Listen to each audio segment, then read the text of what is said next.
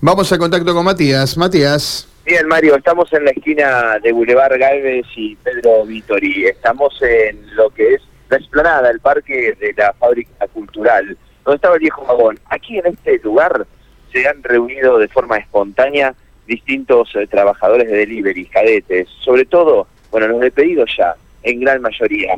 Esta es una especie de manifestación que ha nacido en el silencio y sin alertar, sin comunicar esta acción. ¿Por qué? Porque, bueno, quiere manifestarse por distintos puntos de la ciudad sin que la policía y la Secretaría de Control de la Municipalidad, bueno, los detenga. Lo cierto es que se armaron de forma eh, espontánea y rápidamente en el día de hoy se van a manifestar por los episodios de inseguridad que venimos narrando. Ustedes recuerdan que gatillaron y dispararon contra un cadete el día domingo, también robaron a otra trabajadora. Bueno, estamos con Fernanda, referente de bueno, estos trabajadores agrupados hoy aquí. Bueno, Fernanda, gracias por tu tiempo. No avisaron nada, esto de incógnito rápidamente para poder transitar por las calles de la ciudad llevando su pedido.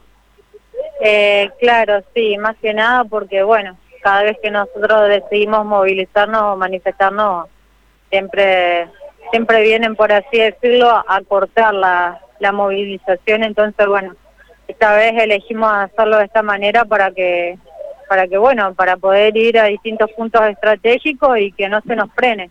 Eh, van a salir en un rato cuando vengan más compañeros y van a ir, eh, cuando decís puntos estratégicos, es decir, dependencias municipales, provinciales, van a ir a manifestarse.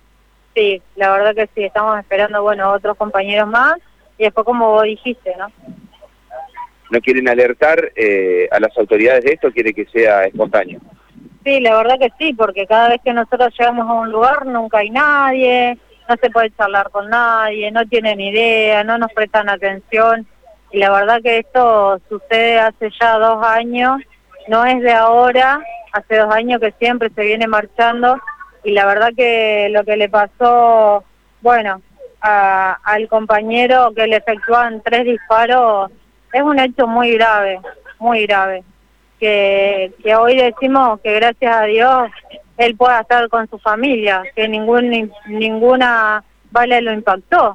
Están cansados de decir gracias a Dios. La verdad que sí, la verdad que a nosotros nos gusta trabajar, nos gusta nuestro trabajo, pero últimamente se sale con, con mucho miedo, con mucha incertidumbre porque no sabes si vas a volver a tu casa. A este compañero tuyo el domingo entregando un pedido en Guadalupe y dispararon a la vereda y al aire para robarle la moto. Afortunadamente no le dispararon a él, pero también te robaron a vos el mismo domingo. Sí, el mismo domingo a mí me roban a las 8 y 36 de, de la noche en pleno Salvador del Carril de Alberdi, un lugar súper retransitado. Este, y bueno, me, me, me pegaron en la mano y me quitaron el celular pero la verdad que se, se manejan con una impunidad tremenda, tremenda. Y mientras tanto no son escuchados ustedes. No, mientras tanto seguimos, o sea, cada vez peor, ¿no? Estamos cada vez peor de la anterior movilización, eh, incrementaron mucho más los casos porque saben que estamos totalmente solos. Gracias. Gracias a vos la palabra de Fernanda, una de las voces que se viene repitiendo en las últimas semanas en estas manifestaciones. No es la primera, es la segunda de los últimos días de estos cadetes a raíz de los reiterados robos que nosotros venimos narrando todas las mañanas. Sí, de lo cual es difícil agregar algo más que lo que habitualmente contás vos, sobre todo Matías. Sí, la ¿eh? sorpresa, lo nuevo de esto es que lo hicieron de, de forma espontánea, sin eh, vociferar la marcha y en este momento están llegando cada vez más y más bicicletas y motos, cada vez más trabajadores que se van a manifestar aquí puntualmente y luego van a marchar. No nos quieren decir ni a nosotros mismos a dónde, pero seguramente vamos a tener que estar atentos. Correcto.